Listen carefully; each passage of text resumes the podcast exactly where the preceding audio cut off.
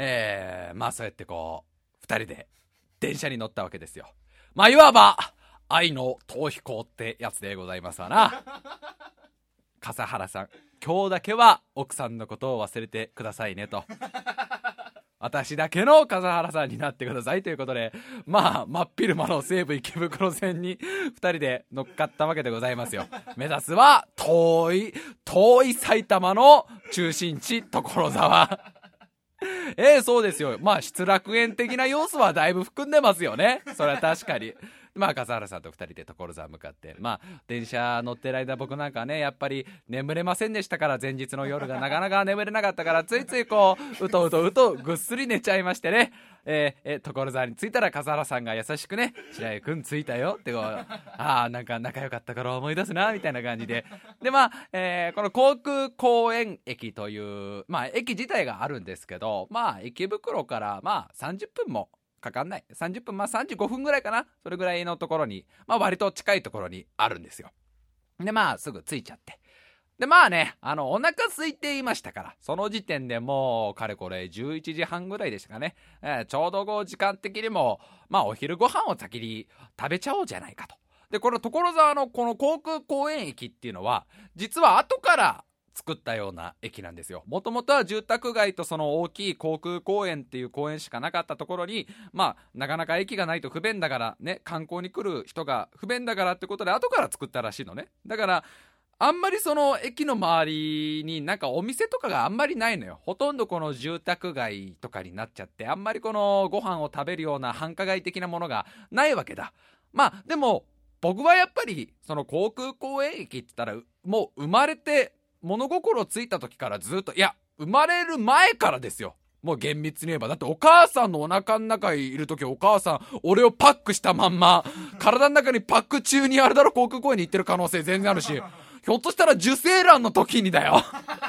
まだ検査で分かってねえ時に、まあ、イントゥーザお母さんの時のお母さんが航空公園行ってるかもしんねえし、なんか受精卵ってすげええぐいな。なんか、自分で言ってて、これはさすがにみんな引いてんじゃねえのって。なんでなんだろうね。すげええぐく聞こえない？わかんないけど。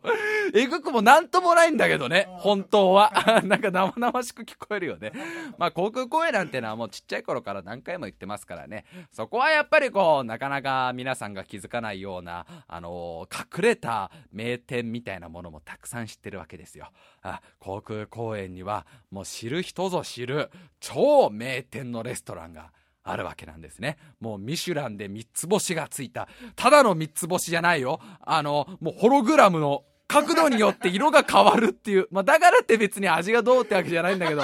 ちょっと面白いかなってミシュランが作った三つ星がついてる、ホログラム三つ星がついている。名店レストランがあるから、えー、笠原、笠原さんどうですかと一緒にじゃあそこ行きましょうって話になって。で、まあね、いいじゃない？もしこれから航空公園デート来るときにね、普通だったらね、駅前にはコンビニぐらいしかないから、まあ二人でそこでなんかね、コンビニのお弁当を買おうかみたいな話になるけど、ね、今日ロケハンしといてね、白井さんがその名店レストランを紹介しとけばね、これ二人で行った時も、ああ、俺ちょっとレストラン知ってるんだぜって、これもポイントが一個上がるわけじゃないですか。だから、あの、今日はぜひ私に任せてください。駅からだいたい5分ぐらい歩いたところに、大きいビルが出てくるわけですよ。で、カップルで行くビルっつったら、まあ、どこでしょうね。まあ、六本木ヒルズだったり、えー、横浜はランドマークタワーだったりね。えー、今回私と笠原さんのカップルが行ったのが所沢市役所っていう。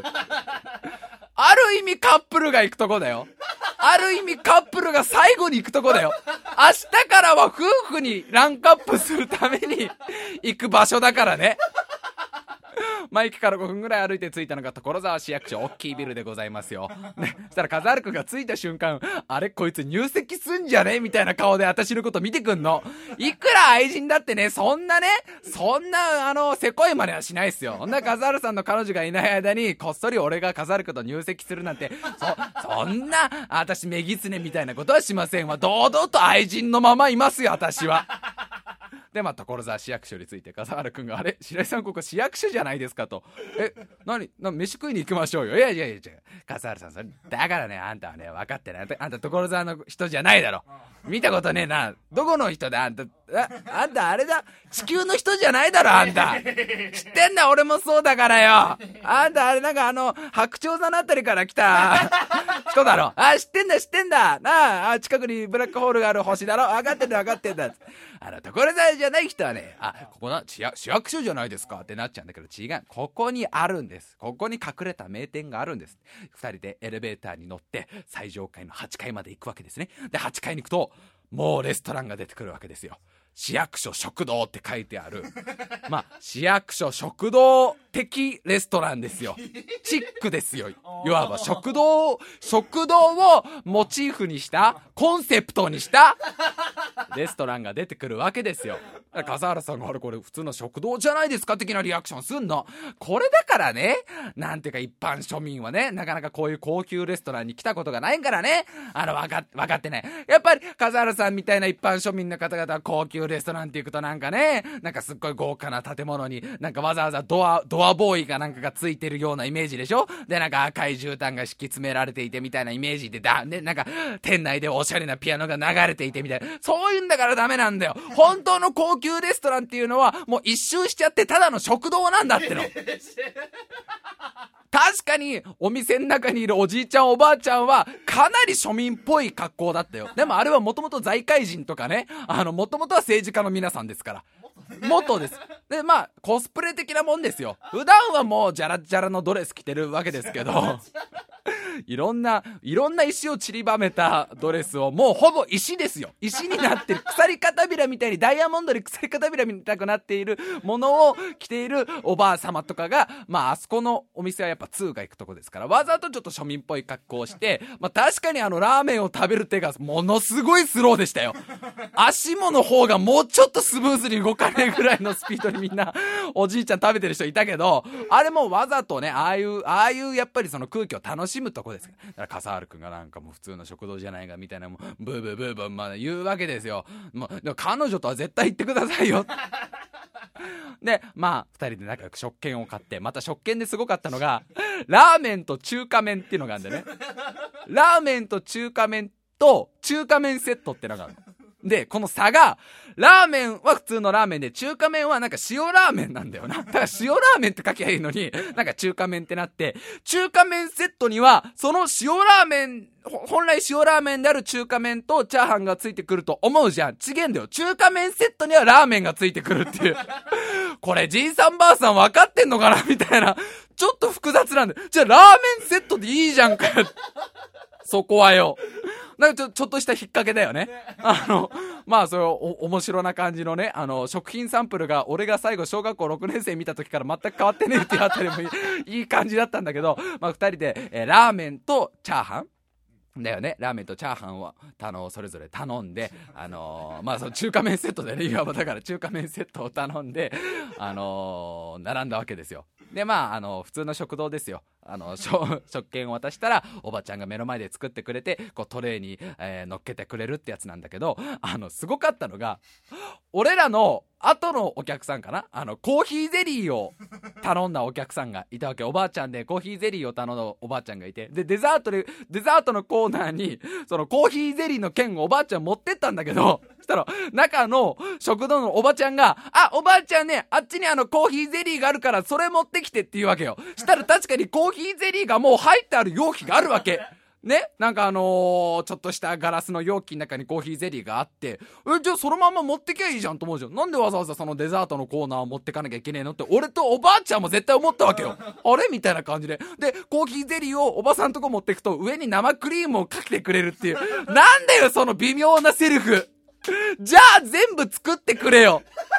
なんでその、コーヒーゼリーまんま置いてあって、わざわざ生クリームだけは、私がやんないと。あれはだってもちろん一流のパティシエですから。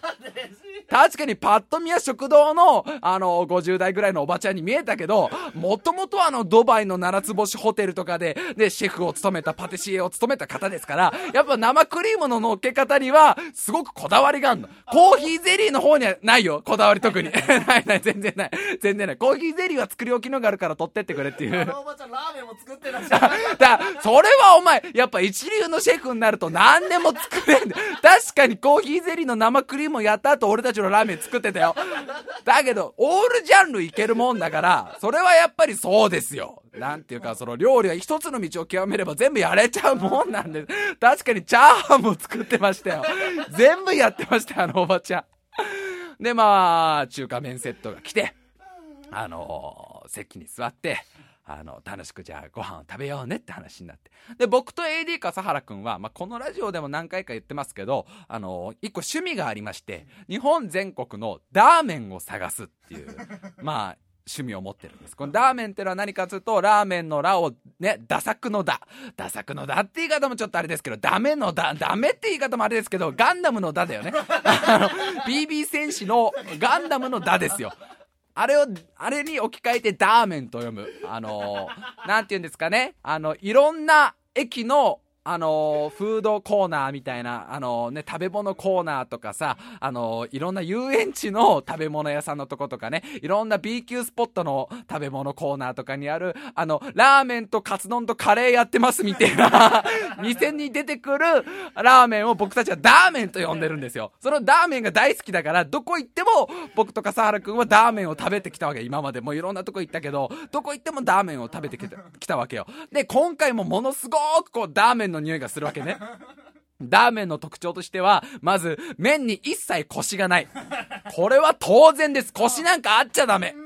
ああ、もう優しさですから、あれは。ね、おじいちゃんおばあちゃんなかなか噛み切れないから、ね、やっぱりふにゃふにゃにしとく。これはまあ当たり前です。あと、あのー食材がない時は、俺と笠原くんが同じラーメン頼んでも違うもんが入ってくるっていう。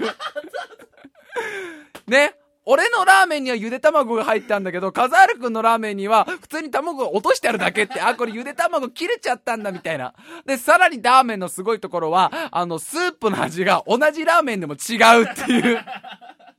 まあいろいろあるんですよね。ラーメンの特徴的なものは。で、まああの、あ、これかなりラーメンチックだねって。で、一口食べたら、まあラーメンですよ。全く麺にコシがなくて。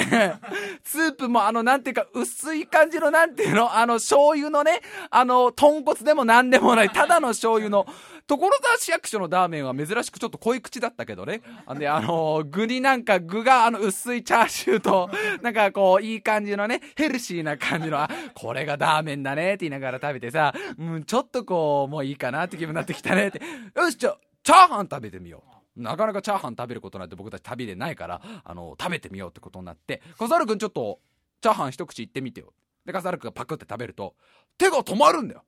あまりにも美味しくて。もう笠原くんが震えてんのよ。プルプルプルプル。すごいと、白井さん。このチャーハンすごい。白井さん、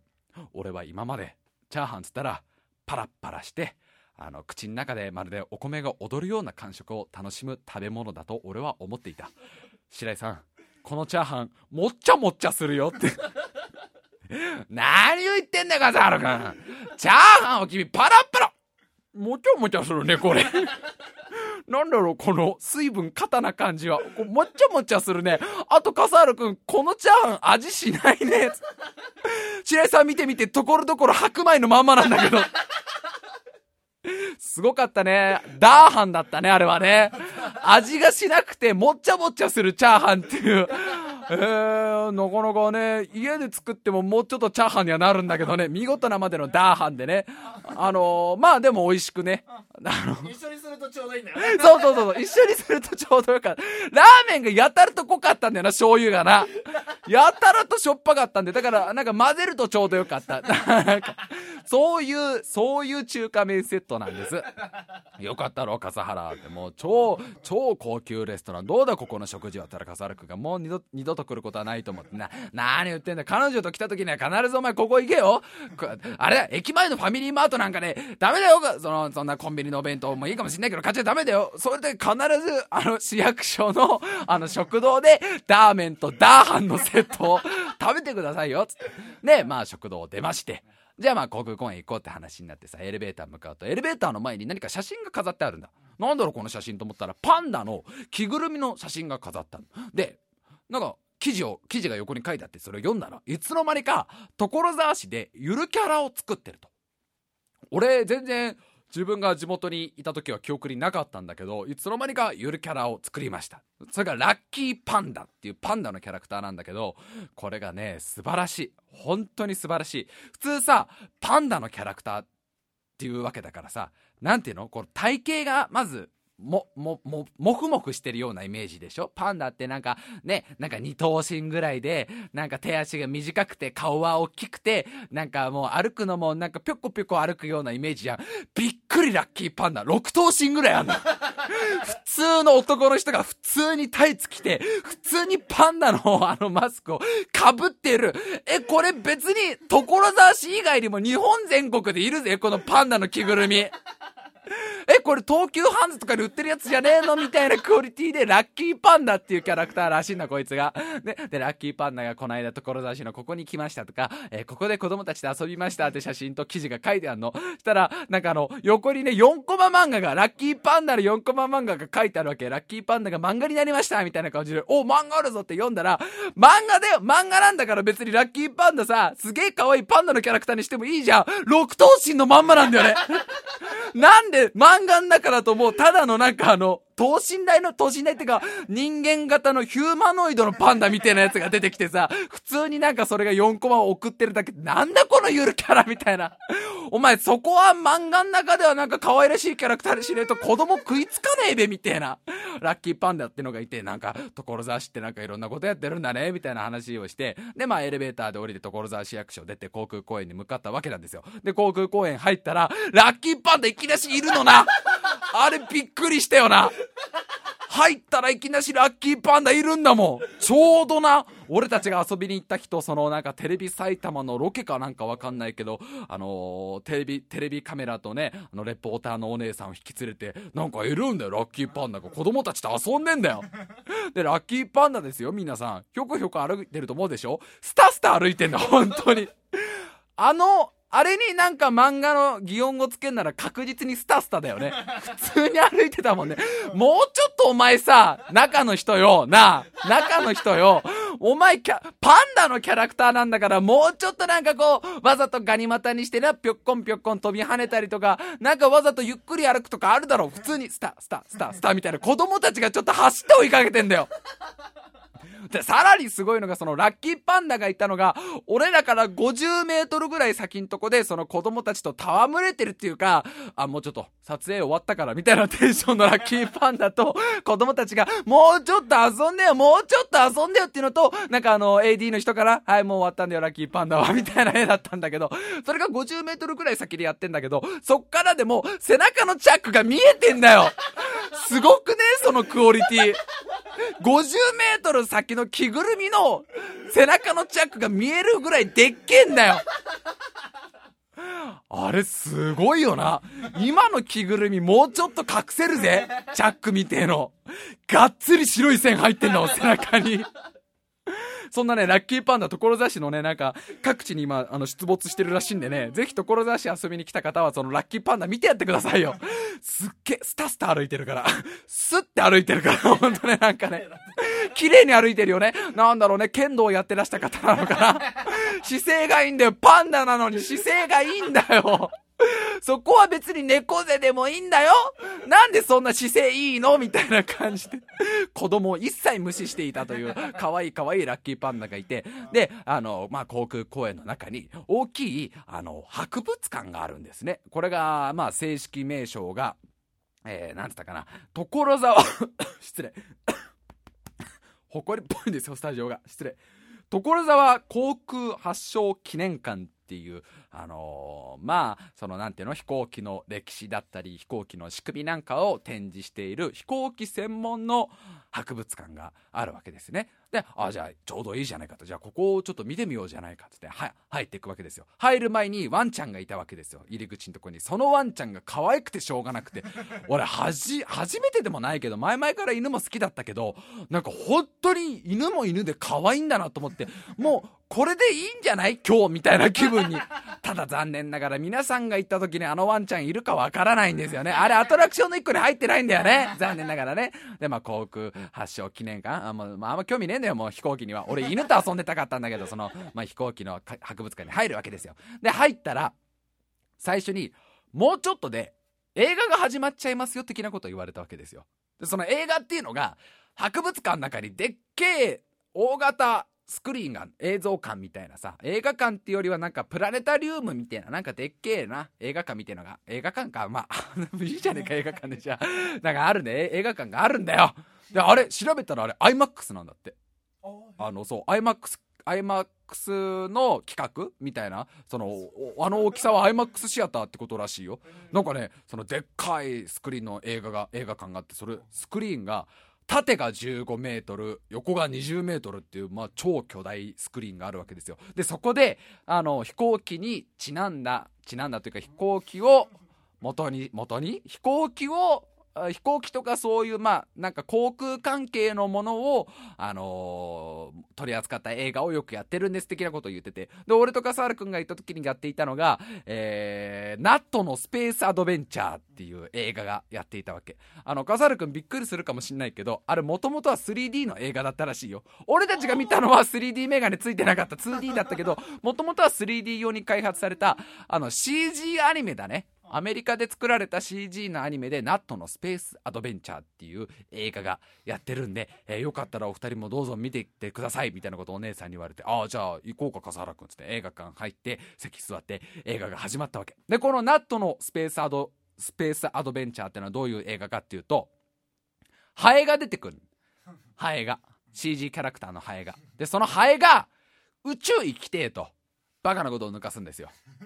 主人公のナットっていう男の子と、あと二人名前忘れた。なんか、メガネかけたハエとデブのハエ3人組で、宇宙に行って、月に行きたいっていう話をしだして。で、ちょうど、あのーその時、アポロ11号を打ち上げする時だった。だから、まあ、こっそり忍び込んで、一緒に宇宙行っちゃおうぜ的なアドベンチャー物語みたいな映画なんですよ。で、あの主役のナットを堀北真希ちゃんが、なんと、えーあの、アテレコを、アフレコ？アテレコか、アテレコをやって、えーまあ、他はよくわからないけど、あの、まあ、多分有名な声優さんでしょう。なんか、あー面白おかしく、えー大冒険活劇をやってますみたいな感じでこう始まるわけですよ。でさ、これがさ、始まって5分ぐらいで眠くなるんだよ、やっぱり。やっぱ子供用に作られたなんての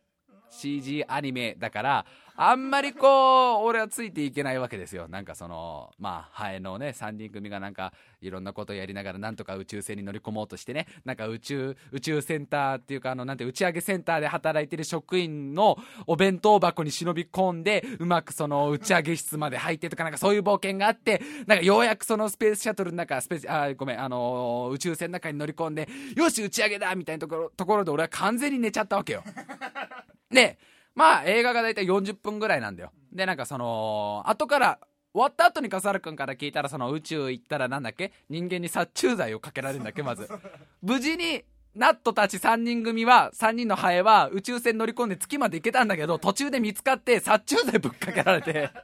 死にそうになって、でなんだっけ？捉えられんだっけ？ガラス瓶の中にガラス瓶の中に捉捉えられて、でなんか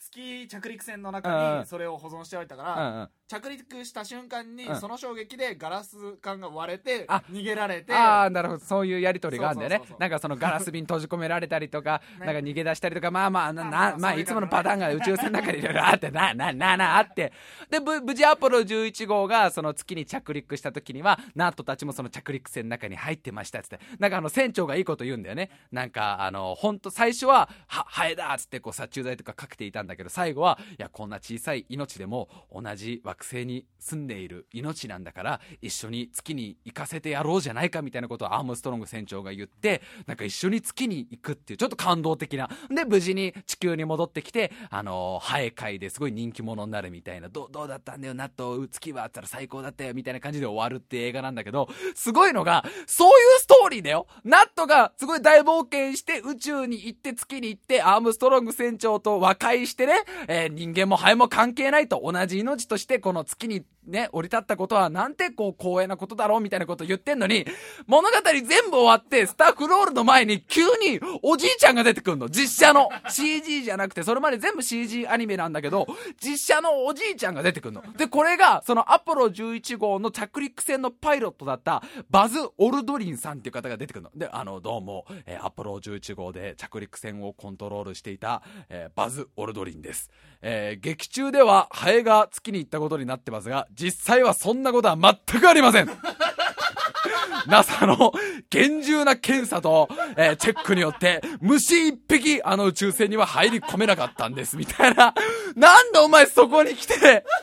子供の夢を粉々にするわけ？すごかったよね、あれね。最後におじいちゃん出てきてね、えー、劇中のことは全部フィクションですと。実際は埃一つも宇宙船の中に入りませんでした的なことを言ってさ、えー、じゃあ何だったんだよ、この40分間、その、ハエも人間も関係ない、一緒に宇宙に行くことに意味があるんだみたいなことを言ってた、そのさ、そのストーリー全部台無しで、本人が出てきちゃったから何も文句も言えねえんだけどな、本人出てきてな、あの、そんなことは一切なかったから勘違いすんなよ、子供たちみたいなこと言っちゃうからさ。あれ？だから結局そうなんですよ。あれ多分クレームくんのが怖いんでしょ？なんか、そ、そんなことあったのか、本当にみたいな。そんなに不衛生だったのか、当時の宇宙船はとか。そんないいんですか？そんな国家プロジェクトで虫が忍び込んでいたなんてストーリーはみたいなことを多分言われたんだろうね。あれアメリカがもともと作った映画だから、なんかアメリカそういうの厳しそうじゃない？クレーム。だから、しょうがないからバズ・オルドリンさん本人が出てきて、その40分間のストーリーを根元から、根元から否定する、ハエは一匹も乗りませんでしたっていう、もう。ちょっとはフォローしてほしかったよね。もしかしたら私たちの気づかないところで、えー、ナットたちが乗っていたかもしれませんねって一言言ってほしいんだけど、その一言ねえんだよ。ニコニコしながら、ハエの一匹も乗りませんでしたっていう。そう、ちょっと手も広げちゃってね。乗ってないよ、みたいな。あれ、子供たちどんな気分なんだろうね。だって結構子供もいたじゃない。あのー、なんかまだ幼稚園も入らない、入らないぐらいのちっちゃい子とかさ、やっぱり学校がないような子、ね、子たちとかいて、すごくこう、納豆頑張れみたいな感じで見ていた子とか、最後あの、よくわかんないアメリカ人のおじいちゃんに全部潰されたわけでしょ。あれすっげえ面白かったな。で、まあ、あの、ナットのスペースアドベンチャーがだいたい40分ぐらいで、まあ俺は、まあ35分ぐらい寝ていたから、映画館出た後に笠原くんに全ストーリーを教えてもらって、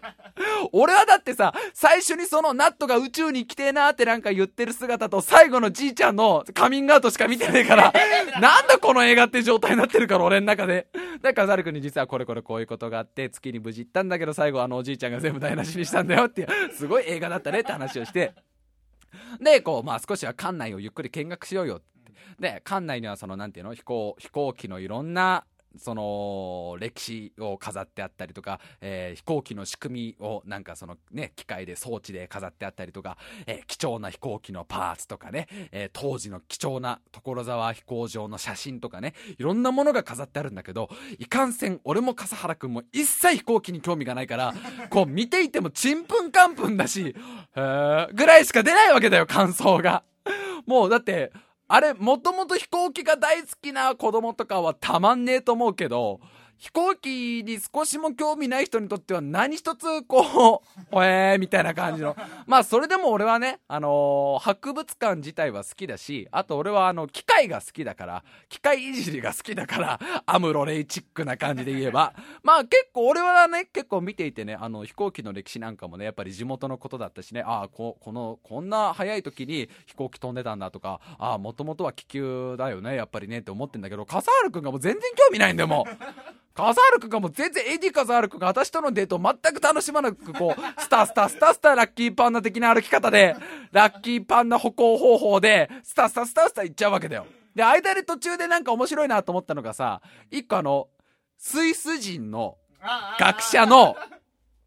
ロボットが出てくるんだよ。スイス人の学者の人形、マネキンみたいな動くマネキンが出てきて、ずーっとそのスイス人のマネキンが、あの、なんていうの、飛行機の歴史について喋ってんのね。なんかあの、動きながら、ウィンウィン動きながら飛行機というのはもともとね、みたいなこと喋ってんだけど、それが、目の前に人がいなくてもずーっと喋ってんだよ。普通ああいうのってさ、なんか止まってるマネキンがあってさ、なんかボタンを押したら、あのマネキンの目が開いて喋り出すみたいな感じじゃん。じゃなくて、子供が別に目の前にいなくてもずーっと喋ってんの、そのなんか飛行機の歴史を。で、なんだこの気持ち悪いのと思ったら横に調整中っていうあの、張り紙が貼ってあって、動きながら調整中なんだ。普通止めね？普通調整中なら止めねえか。あ、止まんない方の調整なんだねって。動かないじゃなくてこいつ止まんねえんすよって。あれめちゃめちゃ怖かったよね。やっぱり平日の昼間だからお客さんなんてあんまいないんだよ。言うてもそんな子供もね10人もいないぐらいだからさほとんどいないんだけど誰もいない隅っこの方でずっとスイス人のロボットが喋ってそれが調整中って書かれてるっていうそのなんか気持ち悪い感じは面白かったんだけど他に対してこうあのまあ見るもんもなくってあれだけどまあねそんなにこうなんか食い食い入るように見るようなものもなくまあまあまあなんとなく流すように過ごしでしたら2本目の映画が始まりますって話になって2本目もう1本映画があるんですよってどうですか？みたいな、えー次の映画はちょっと大人向けですよ。おっ！ポルノかついに来たなこれと。ねえそりゃそうでしょそれはなんか、えー若奥さんのねえなんか団地的妻的なやつのなんか女教師的なやつが出てくるわけでしょ？これはなんかああ美会みたいなねオットセイ会みたいな感じ。最低だわ。そんなのが IMAX シアターで見れるなんてたまんないよ！みたいな気分になるんだけどあの実際映画館入って始まったのがアルプスっていう飛行機も一切関関係ねえアルプスの山に登山家が挑戦すると。でそのアルプスではその登山家のお父さん実のお父さんが実はアルプスであの命を落としていてそれ以来ずっと私の心の重りになっていたと。それを取るために私は自分の力でアルプスに登りたいと思うっていうとある登山家のドキュメンタリー映画なわけ。もうなんかすっげえ真面目なちょっと重い感じのやつが始まって。まあいいんだよ。面白いね。普通にね俺はねあれは楽しんで見れたの。なんか普通のなんかドキュメンタリー映画じゃない。なんか上質ななんかスイスの綺麗なアルプス山脈の綺麗な映像とさその登山家の厳しいトレーニングみたいなのがずっと20分ぐらい続いてこれからついにアルプスに登ることになったみたいな感じでナレーションが入ってね。なんかあの超あの私は父さんの面影を乗り越えるためにも今日何としても登山を成功するっつって登り始めたところで俺の睡魔もちょうど登り始めて 結局そのアルプスの登山中のシーン全部寝て終わった後またカザル君に全部何があったのっていう。したらカザル君がすげえざっくりと「んアルプスに登ったよ」っていうだからその間になんかいろいろあったのうんなんかいろいろあって無事に登ったよっていう。あでもカザル君のリアクション見る限りそれぐらいの映画だったんだなみたいな。でまあそれももう見終わったらもう3時ぐらいなのな。で何しに来たんだろう俺たちみたいな。でもうちょっとなんかその飛行機のさなんかなんていうの？いろんないろんなものが展示物があるから。適当だよ。あんま覚えてねえんだもん。なんかなんかでっけえプロペラがあったりとかな。あったよな。プロペラでけえなみたいな。あとあれがあったよなんていうの？羽が浮かぶ仕組み。揚力っていうのか。揚力の仕組みを理解するためになんか葉っぱ。ね、自然界にある普通の葉っぱとかも実は形がすごくよくできていて風に舞い上がりやすい形状になっているんです。なんかそれをヒントにこう羽とかも作れるんですよみたいな感じで。なんかそのでっかい長いさ5メートルぐらいの高さのある筒の中に葉っぱが入ってあるわけ。で下から空気がバーってなんていうの上にね吹いててあの葉っぱが風に舞い上がる姿が見れますみたいな装置があったわけ。で、まあ、ボタンを押すと下からものすごい強風が出ていろんな形の葉っぱが舞い上がってくる。それ面白いんだけど一番端っこのやつの葉っぱがなんていうの？風が出てくる網目のとこにがっちり絡まっちゃって全く飛び立たない。どんどんその風は来るんだけど葉っぱは頑張ってなんかもうなんていうの耐えるようにその網んとこにへばりついてるっていうのがすっげえ悲しく見えてきて俺の中で。他の葉っぱはすげえ舞い上がってなんかタンポポのねあの種とかねなんか他にもなんかいろんな葉っぱが舞い上がってんだけど一個だけなんとしても舞い上がらねえ葉っぱがあってそれを子供が何回も何回もスイッチを押してなんとかしてこの葉っぱを飛ばせたいんだけどだんだんその中の葉っぱが崩れ出してんだよもう落ち葉だから。あれがなんかねなんかすっげえ切なくなんかもうちょっとなんとかなんねえのかなあのなんかいつまで経っても飛び立てないみたいな。あれは良かったけど他は特に見るもんもなく。まあなんかさっくり終わっちゃって大体終わったのがもう3時半ぐらい。だ実際2時間ぐらいいたのか。もうちょっとか3時間ぐらいいてあのどうでしたか笠原さん。航空発祥記念なんたら館、えー、何でしたっけ？正式名称忘れちゃいました。航空、航空博物館的なものはどうでしたか？って言ったら、笠原くんが、ちょっとないかなと。ちょっとデートスポット的には、これ、ないかなみたいな顔をするわけですよ。ことを言うわけですよ。ああ、そう残念。まあね。まあまあ、それはもうしょ、もう、いや、むしろ良かったですと。今日、愛人である私とこう来て、あんまり面白くないデートをね、過ごして結果、まあ本妻とのデートで失敗することはないわけだから、ああ、じゃあよかった。よかったです。ただちょっと、最後に一つ、どうしても AD 笠原さんに見ていただきたい場所がある。ちょっとついてきていただけませんか？つって。で、その航空記念館から、えー、100メートルぐらい歩いたところに、でっかい野球場が出てくるんですよ。大きい野球場が出てきて、なんすか白井さん、ここは。ここはね、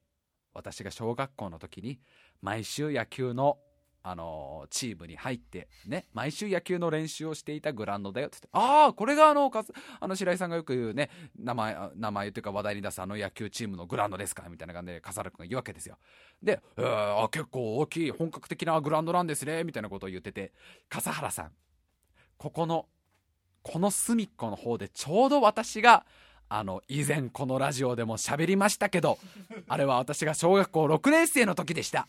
えー、野球チームやめよっかなぐらいのテンションで、それでもなんとか3年間続けて頑張ってきた野球チーム、ね、頑張ってやっていたんです、毎週少年野球。したらうちの監督が、白井がそろそろやめそうだなっていう危機を察知したのか、ちょうどその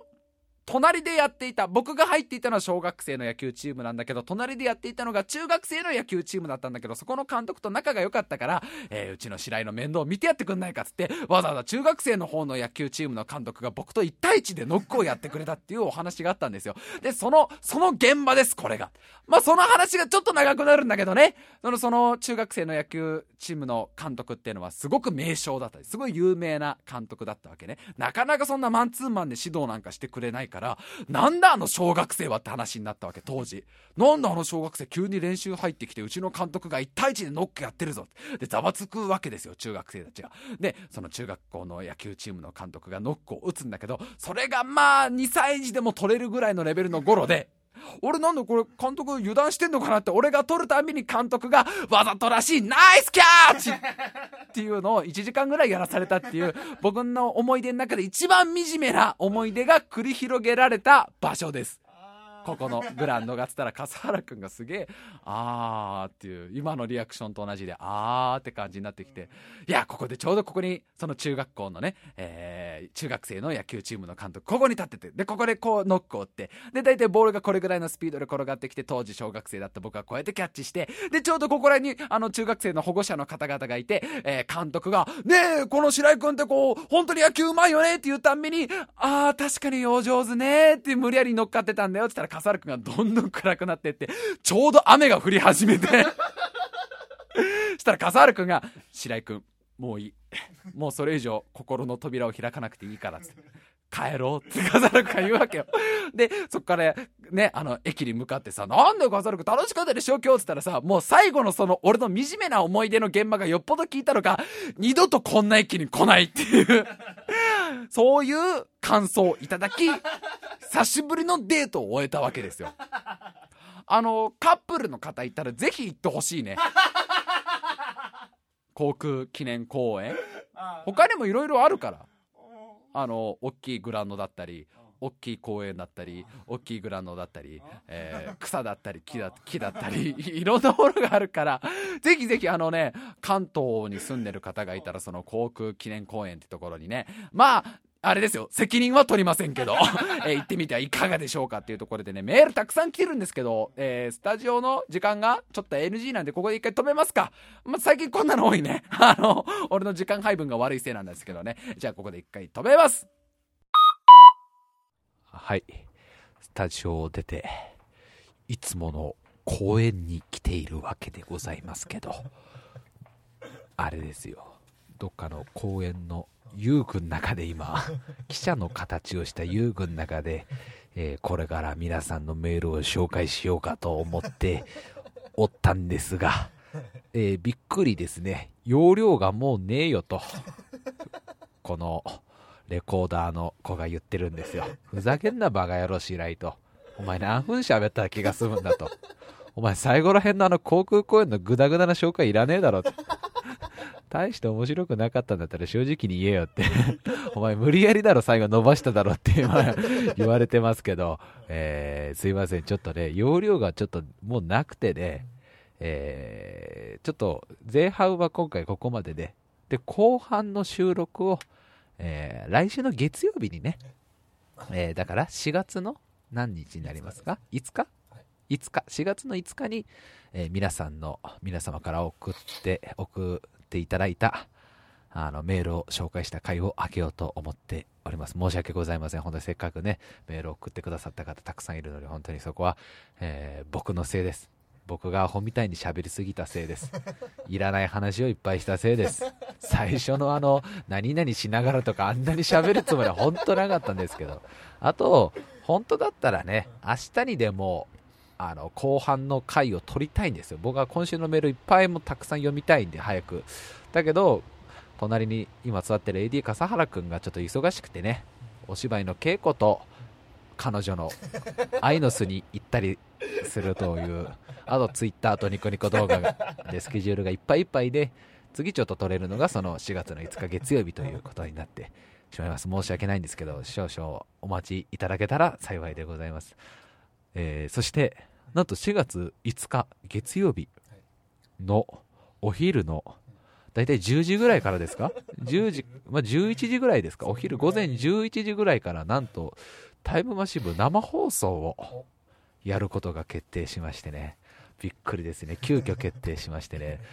大丈夫なんでしょうかね？僕まだサイトの方とか一切確認してないんですけど、登録もしてないんですけど、最近流行りのあの、ユーストリームでしたっけ？なんかあの、話題のなんか生放送が誰でもできるみたいなサイトでやろうかという話が出てまして、ひょっとしたらいろんな機材のトラブルで できなくなるかもしれないんですけど、今のところやる予定でございます。多分11時から、えーずっとぐだぐだ1日 やってると思われますね。えーまあ、もし、たまたまお仕事がないとか学校がないという方がいたらね、4月5日月曜日、午前11時ぐらいから、だらだら始めますんで、どうしよう、URL を、えーまあ、まず僕のツイッター、AD 笠原くんのツイッターで載っけるのと、あとまあ僕のミクシーの方でも載っけて、あと番組のサイトの方にも、その生放送のサイトへ飛べる URL を当日かな？多分当日じゃないとあれ貼れないから、当日に、えーそのサイトの URL を貼るんで、もし暇な方がいたら、えーお越しになっていただけたら幸いでございます。まあ宣伝はね、ちょいちょい、あの、ツイッターとかでもやっていくんでね、えーよろしくお願いします。あの、最後、スタジオ出るとき、受付のお兄さん、すごく爽やかで好青年で親切なお兄さんがいつもいるんですよ。相手をしてくれる僕たちの。そのお兄さんがなんと、ラジオ聞いてますよと。このびっくり発言が入ったわけですよ。お二人のラジオ聞いてますよと。まあ、あの、以前ね、言ったんだよね。あの、何されてるんですかって聞かれた時に 言っちゃったんだよね。で、笠原くんが番組名まで教えちゃったんだよね。で、それを覚えてくださってたみたいで、聞いてくださったと。ありがたいことに。で、あの、聞いてます。あれですね。笠原さんの笑い声が最高ですね。笠原さんの笑い声が最高ですね。笠原さんの笑い声が最高ですね。白井さんのトークは別にどうでもいいんですけど、的な意味が今含まれていたのかなっていうところで僕はずっとモヤモヤしてるわけよ。笠原さんの笑い声も良かったで、お前こんな話ダラダラダラダラしてるだけだったらよ。取れたじゃねえかよっていうリスナーのお怒りの。いや、あの、なんかドキドキしちゃったよね。あの、爽やかお兄さんがこのラジオ聞いてると思うとさ、なんか、毎週うちらがあのスタジオの中で汗だくになりながらやってることが今バレたわけでしょ バレちゃってるってことでしょ俺、すげえ人見知りしてるじゃん、あの兄さんに、スタジオの。あの、お疲れ様でしたって言われたら、あ、どうもお疲れ様でした、みたいな、普通の青年を演じてるじゃん。なん、なんてことない、その汗だらだら垂らしながら、あたかもロックバンドの練習です的な空気出してるじゃん。全部バレてんだよね。全部バレてんだ全。部バレてんだ全部バレてんだ。俺の性癖とかもじゃあ全部バレてること全部知ってるんだよね麻。生久美子大好きなことも知ってんだってるんだよね。なるほど。俺が最近かなりド M だってことも全部、全部知ってるんだ。俺の彼女が別れたって、俺と彼女が別れたってことも全部じゃ、バレ、全部知ってるんだ。すげえな。すげえな。えー、笠原さんがアドレスを言えっていうことで、タイムハイフン部、あとホットメール .co.jp、タイムハイフン部、at hotmail.co.jp スペルは time-bu at hotmail.co.jp です。あのー、送っていただいたたくさんのメールをね、本当にちょっと今週はできるだけできるだけたくさん読みたいんでね、えー、あんまりこう無理やりね後半に短い時間詰め込むんじゃなくてゆったりちゃんと読もうと思ってますんでねたくさん来てますよ今週は。お怒りやらいろんなメールが来てるんでねえー、皆さんもうしばらくお待ちいただけたら、またあのね、月曜日までに送っていただけたらね、あの読む可能性もあるんでね、えー、まだまだあの暇な、もし暇で、まあ、送ってやってもいいかなっていう方がいたらよろしくお願いします。というわけで、あの、生放送ね、楽しみですね。楽しみですね。初めてですよね。えー、収録場所がオレンジっていう 白インチっていう 昼間だけどね、えー、あんまり大きい声出せないけど、いつもみたいには、まあでもまあ楽しくやろうと思ってますんでね、暇な方がいたら、昼の11時ぐらいからやりますんで、URL の方も貼りますんで、ぜひよろしくお願いします。というわけで、えー、とても長い間、聞いてくださって。どうですか？皆さん作業の手を止めないでくださいよ。ね、皆さんちゃんと何々しながらあれですか？一の谷の戦いは無事に勝ちましたか？義経さんは。逆落としは無事に成功しましたか？のび太は泣きついてきましたか？ちゃんと。ちゃんと泣きついてきますね。あの、あの、皆さん、愛の字はちゃんとノートいっぱいに書き終わりましたか？じゃちゃんとシマウマを仕留めることはできましたか？皆さん。罪を償ってます。で、罪を償い、あ、罪を償いました。あ、ようやく、ようやく釈放されたそうで。えー、いろんなことしながらでいいんで聞いていただけたら幸いこれからも聞いていただけたら幸いでございます。さあ本当に長い時間ありがとうございました。それでは、えー、次は月曜日に、えー、お会いお会いいたしましょう。なんだこれ初めて言ったぞ俺、えー、さようなら。